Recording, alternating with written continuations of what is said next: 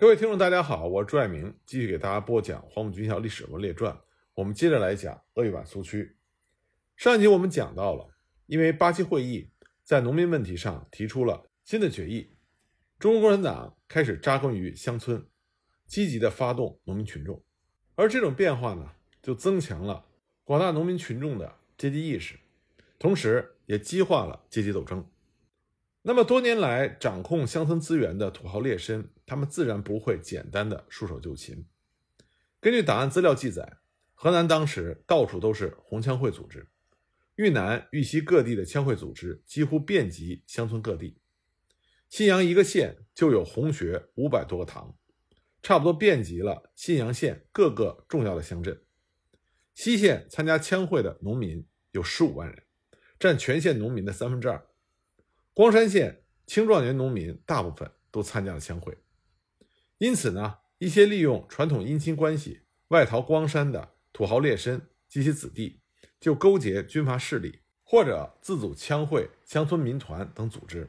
和农协以及骨干分子进行对抗。他们的目的很简单，就是为了复仇以及获得物质利益。比如说，逃到光山柴山堡的大土豪汪玉辉，他就自办红枪会。并且叫嚣说：“我将带着我的两个儿子、一个孙子，带领我在光山创办的一堂红学，不日就杀回我的老家去报仇，然后杀进县城，推翻党部和农协。”外逃到光山县南部的大土豪丁忍瑜之子丁月平，则是勾结地痞流氓，组织枪会，向党部、农协寻仇，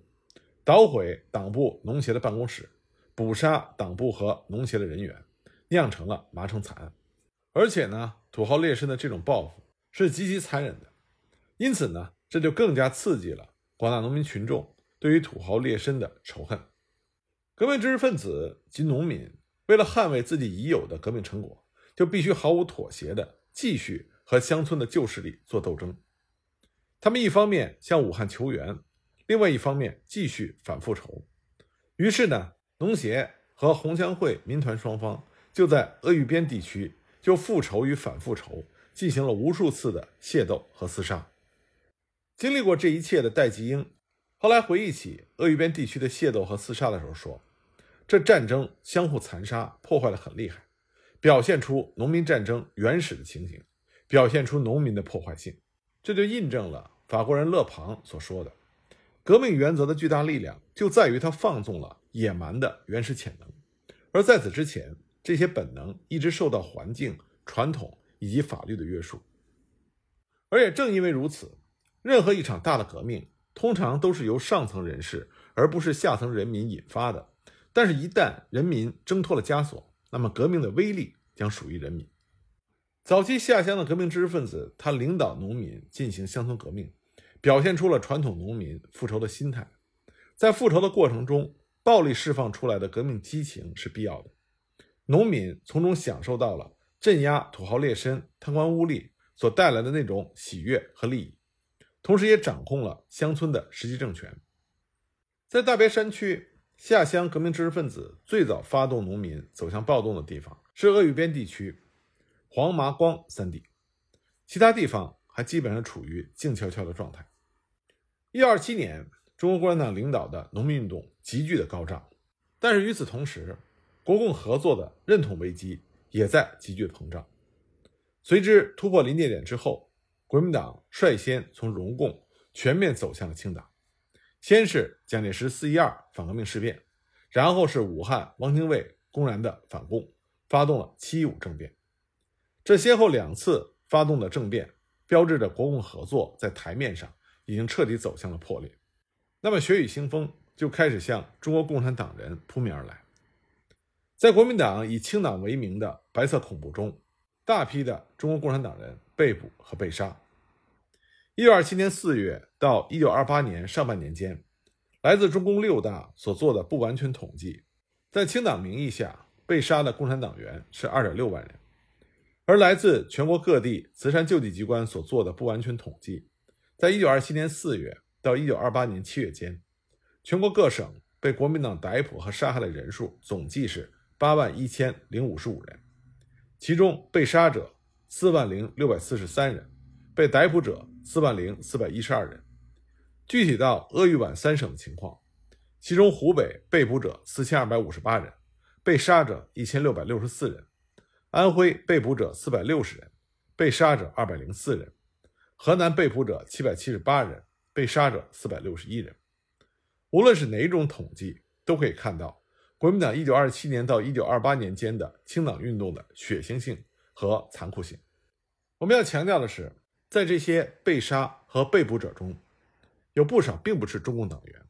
很多人是国民党左派，他们同样为三大政策付出了自己宝贵的生命。那么，这种残酷的清党运动也使得原来中国共产党中那些意志不坚定的分子。或者是有不同政见的分子离开了中国共产党，这就使得中国共产党在思想上、在认识上、在组织上变得更加的统一、更加的有效率。但是呢，也有大批早期的非常优秀的中共党员在清党运动中被残酷杀害。当时中国社会的舆论对于国民党这种残酷的清党并没有熟视无睹，反而进行了尖锐的抨击。当时《大公报》就刊登文章。文章中写道：“既以国共交恶，汉宁反目，反共运动胜于东南各省，杀戮歹机，其周密狠辣，十倍于标榜反斥之北方，并且尖锐地指出，如果如此嗜杀止乱者，则宁政府将日渐陷于专制政治之途。”晨报也发表了文章，文中写道：“盖自民国十三年，国民党实行容共而后。”共产党在所谓国民革命运动中，或战死于疆场，或奋斗之捐躯，其牺牲不可谓不重且大。夫隐身于国民革命旗帜之下，原非共产党之所愿，其忍让出此，盖抱有无限的隐痛。然党军势力一至南京，则共党运命即陷死地，继而各省军起清党，狗烹公藏，屠戮备至。所谓工农分子及共产党人之遭囚禁、被斩杀、受压迫，以致死者无葬身之地，生者无立足之所者，待不知反己。而且文中谈到双方之间的残酷报复，循环往复，何足怪哉？那么，正像《晨报》和《大公报》所预见的那样，国民党的白色恐怖无疑就激起了中国共产党人的阶级仇恨，因此，中国共产党的革命方针就会发生转型。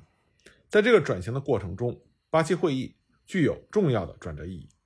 它最终确立了以土地革命满足农民利益、动员农民组织武装力量、以农村包围城市进行阶级斗争、最终夺取政权、建立苏维埃政府的路线。这个路线很明显是在吸取了前期革命的经验教训的基础上提出的。一方面呢，他把夺取政权、建立苏维埃政府。放在头等重要的地位。另一方面呢，他是要推动激进的群众路线，进行地方暴动。这就表明，在国民党的白色恐怖面前，中国共产党的政策已经发生了彻底转变。但是我们也要看到，这种政策上的转变，并没有给出在具体工作上的明确指导。这也非常自然，因为在具体工作上的指导，必须是基于在革命实践中。足够的反馈之后才能够得到，因此我们现在去看八七会议对于乡村工作给出的决议，他只是给了一个大方向，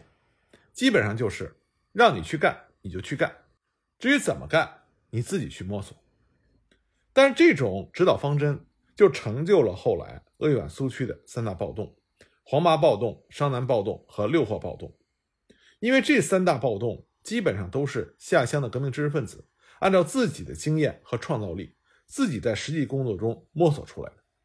它既带有半自发性的特点，同时又具有中国共产党革命的烙印。那么，就以黄麻暴动为例来看一看这种特点。黄麻暴动之前，先前在城市活动的很多的革命知识分子，因为迫于国民党的白色恐怖，而迅速的转入乡村。他们和先期下乡的革命知识分子形成了河流。河流过后的革命知识分子，仅黄麻两县就有王佑安、戴克敏、戴季伦、戴季英、郑伟三、曹学凯、吴焕先、陈定侯、汪殿川、高建斗、王秀松、徐鹏仁、吴先筹、江竹清、蔡继煌、刘向明、刘文蔚、徐子清、王树声、徐其虚、桂步禅、王洪学等多人。其中新到乡村的革命知识分子和先期下乡的革命知识分子一样，真的按照自己的方式干起来。但是我们不要盲目主观地认为，中共党中央的八七会议一声令下，乡村的革命实践就能彻底地发动起广大的农民群众来。革命实践从来都不会一蹴而就。直到一九二七年十月份，乡村的民众动员还经常因为这方面的问题。被中共上层批评为机会主义的余毒尚未铲尽，偏重军事动作而忽视群众的行动。实际上，很多在基层的革命知识分子还不懂得土地革命究竟意味着什么，对于如何发动农民群众进行农民暴动，还处于摸索的阶段。那么，黄洼地区的暴动到底是怎么形成的呢？这涉及到具体的革命实践。从过程来看。恐怕还是革命知识分子所领导的农协和红枪会之间的半自发性的械斗和仇杀的延续。这个过程大体可以分为三个阶段。第一个阶段呢，是1927年9月于黄麻地区所爆发的九月暴动。第二阶段是10月10日到11日的剿三十军一个营的枪械。第三个阶段呢，是11月14日到12月5日的攻占县城。一九二七年九月，差不多与早先在城市活动的革命知识分子下乡同步的，是一些外逃的土豪劣绅，在国民党清党政策的鼓动下开始返乡。他们开始造谣说共产党丧天良，先杀老子后杀娘，杀尽农民做帝王。共产党真稀奇，先分田后供妻，而且还组织了乡村的枪会、民团、产共团等组织来破坏革命。和前期相比。这一次土豪劣绅回乡复仇的规模更大，行动也更加的凶残。根据回忆资料记载，当时一些在外乡的土豪劣绅就以河南光山县新集为中心，勾结了当地的民团红枪会上万人，在丁振瑜的儿子丁月平、王子立的哥哥王九龙子、反动区长王继之的儿子王仲怀等反动头子的率领下，向车马岗、顺河集等区就发起了进攻。他们沿途抢东西、拉耕牛、毁青苗、屠杀革命群众。土豪劣绅的这种反攻倒算非常的厉害，他们根本的目的就是为了复仇，而枪会及民团会众多是为了抢夺物质利益。因此呢，黄麻等地的乡村很多的党组织和农协都遭到了摧毁和破坏，农民的损失非常的惨重。而在麻城，党内也起了分化。少数动摇投机分子溜掉了，有的跑到武汉去了，有的躲到亲戚家，有的成为了叛徒。但是基本群众还是抱着破釜沉舟、斗争到底的决心。那么，为什么基本群众反而能够坚持这种斗争的态度呢？一方面是因为土豪劣绅的肆意烧杀，普遍激化了乡村阶级矛盾和仇恨；另外一方面呢，则是因为乡村当时只有中国共产党有组织力量。可以给这些普通的劳苦大众提供保护。面对土豪劣绅的烧杀，革命知识分子普遍认为，必须以革命继续革命，以革命发展革命。而绝大部分的农友也表达了一种共同的倾向，普遍认为，还是不打不能安身，不打平不能安身，必须要坚持斗争，坚持反抗。于是呢，作为对白色恐怖的回应，黄洼地区的农民在革命知识分子的带动之下。一面继续镇压乡村土豪劣绅和贪官污吏，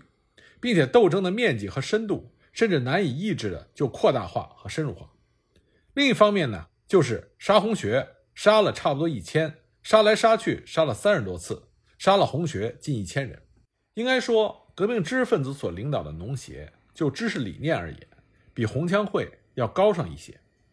红枪会更多的是受谎言和迷信驱动，因此呢。在与农协的对阵中，很快就败下阵来。不过，这种相互的烧杀报复，无疑也会使得农民变得赤贫，而蔓延的阶级仇恨，也会驱使着赤贫的农民不得不走向革命。革命就变成了要杀光红血，杀光土豪劣绅，不完租分土地。革命的积极性就以杀的土豪劣绅的数量来评定。今天你们逮了两个土豪劣绅杀了。我这里只杀一个，那我就落后了；若是一个也没有抓到或者杀死，那我这边就会抬不起头来。很多人会因为这种不名誉的事情而睡不着觉。正因为如此，戴季英在后来他的回忆中就说，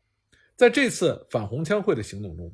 党和群众都有报复主义和烧杀政策的错误。这句话反映了部分的真实，但它也不是全部的事实。实际上，九月暴动在地方性革命实践甚至可以等同于复仇与反复仇、烧杀与反烧杀，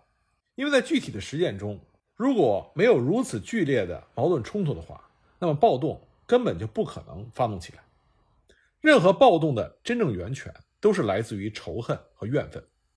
复仇的九月暴动就彻底打破了乡村原有的土豪劣绅的权威结构，而且呢，以由迷信和利益驱动的红枪会的彻底战败而告终。当时红枪会的内部也起了分化，会众和领头者的矛盾也加剧。红学的所谓打不死，让群众觉得根本是骗人的。因为已经打死了一千多人，而且呢，领导红枪会的这些土豪劣绅打了共产党，然后还要接着收租，那么这些参加了红枪会的、受了蛊惑和蒙蔽的群众，自然也就不干了，他们也开始造反，去杀那些领导红枪会的土豪劣绅。那么参加暴动的，在中国共产党领导下的这些农民，在与红枪会经过了多次争斗之后，终于占到了上风，因此胆量也就更大。气势也就更壮。下一步，他们就准备向正规军出击了。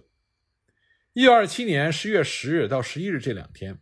他们首先收拾的就是黄安、七里坪三日军一营。由于这个营兵力虚弱，在得到暴动农民即将来缴枪的消息之后，就溃逃了。那么，在这次暴动第一次进攻正规军的时候，农民群众就看到了敌人的软弱，也认识到了自己的力量。他们的革命勇气自然百倍的增长，同时引起了他们进攻的决心。当农民意识到自己的力量壮大的时候，他们的进攻决心也就会膨胀到极点。而恰恰在这个时候，中共湖北省委也已经指示符相一担任黄麻区特委书记的工作，并且指示他要尽可能的发动黄麻的农民群众起来斗争，夺取溃败军的武装，占领县城。十月初，黄麻特委成立，符相一担任书记，同时成立了暴动总指挥部，潘忠汝任总指挥，吴光浩任副总指挥，开始攻占县城。于是十一月十四日起，黄麻暴动大爆发，中心区、七里、紫云、承顺区一共有二三十万人组成了起义大军，但实际上呢，这个数字是过分夸大了，真正参加起义的只有一两万人。当时暴动总指挥部就凭着这一两万人，非常轻松的就攻占了县城，活捉了县长贺守忠等人。直到十二月五日，占有城池时间达到了二十一个昼夜。时间虽然很短，但它具有重要的动员意义。其一，暴动攻占了县城，组建了自己的军队和工农政府。之前呢，很多对于乡村政权存在观望之心的农友，在这个时候也觉得农民有力量。农民政府可以巩固，他们也同样干起来，杀土豪劣绅，开铁匠会或者造武器。第二呢，暴动攻占县城，也给周边的县份带来了示范从众的效应。比如周边的黄冈、罗田及河南商城县等处的农民，也纷纷准备派代表前来庆祝。但是呢，由于过分的自满以及敌人的强大，黄麻暴动在攻占了县城二十一个昼夜之后，最后。在正规军人应齐部围剿之下，走向失败。绝大部分曾经是群情激昂的农民，因为这次挫折而消失的无影无踪。一部分骨干分子也脱离了队伍，比如带有很强本土意识的骨干分子吴焕先。暴动失败之后，就因为不满革命队伍撤离老家，他自动脱离了队伍。后来呢，还是在老同学戴季英的争取之下，才又回到了革命队伍中。根据戴季英回忆。吴焕先初小的时候跟他就是同学，起义之后，后来退到七里坪的时候，他就走了。一九二八年，当戴季英从木兰山回来之后，他派人去找吴焕先。第一次呢，吴焕先他并没有回来，因为那个时候吴焕先在新州郊区教书，他的东家很有钱，而且只有一个独生姑娘，所以呢，想把吴焕先收为坐堂女婿。不过后来，当戴季英派人第二次去找吴焕先，吴焕先回来了。他回来之后，一见到戴季英就哭，他觉得很惭愧，因为他没有参加和同志们一起去木兰山打游击。现在同志们胜利回来了，他觉得不好意思。不过吴焕先也坦然地承认了自己的错误，并且在改正错误中迅速地成长起来，后来成为红二十五军的重要领导人。因此，我们可以看到，除了部分脱离革命队伍的，应该说绝大部分的骨干分子。仍然在克服前路的种种困境，继续分散在周边的山区打游击。但是，正是在这样的斗争中，乡村阶级界限和仇恨意识就毫无疑问的已经被夯实和固化。革命的烽火必将在大别山区熊熊燃烧。总之呢，大别山区所爆发的农民暴动，这毫无疑问是中国共产党领导下的农民暴动。但是呢，这个暴动仍然带有半自发的性质。根据很多当事人的回忆，我们可以看到，暴动中农民他并不了解中国共产党的理论和策略，而处于领导地位的这些中国共产党的青年革命知识分子，他们也不知道明确的指出农民革命的出路，去领导农民，只知道率领着农民去反抗土豪劣绅对他们的报复和屠杀。因此呢，中国共产党并没有能够使得这一自发的暴动达到最高的组织性。而且在暴动中也出现了浓厚的无政府状态，但这也是符合客观规律的，因为任何一种正确的革命理论都是需要在革命实践中反复的去调整、总结、锤炼，它不可能一经提出就成为正确的指导思想。而且即使它成为了正确的指导思想，革命者从上至下对这种正确指导思想的理解也需要一个过程和时间。因此呢，我们说。大别山早期的农民暴动所表现出来的这种革命的粗放性是必然的，是很难避免的。一般呢，我们把1927年到1929年称为中共的暴动期。在这段时间，就湖北而言，全境所杀的豪绅地主至少有一千数百人以上。同时呢，广大的农民群众起来，不仅杀戮豪绅地主，并且没收其财产，分配其土地。烧毁其契约，杀戮政府官吏，以及围剿驻军的枪械，进攻县城等等，这在乡村造成了极大的赤色恐怖。鄂豫皖苏区的建立是基于三个主要的暴动：黄麻暴动成立了红军三十一师，商南暴动成立了红军三十二师，六霍暴动成立了红军三十三师。但实际上，在大别山区还有很多大大小小的暴动。不过，多数都失败了。后来，鄂豫皖苏区以及红四方面军的整体格局及规模的形成，基本上是在这三次成功暴动的基础上孕育出来的。不仅黄麻暴动有我们所描述的那种半自发性的特点，其实周维炯、李提云、肖芳、詹古堂、袁汉明、戚德伟他们这些革命知识分子所参与领导的商南暴动。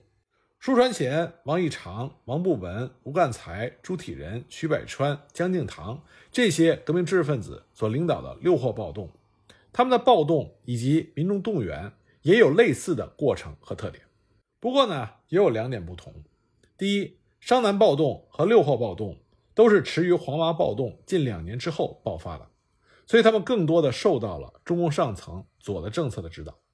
第二，商南暴动和六霍暴动。由于暴动的时间比较晚，所以不少的骨干革命知识分子利用他们的传统的社会资本，打入到了当地的民团组织，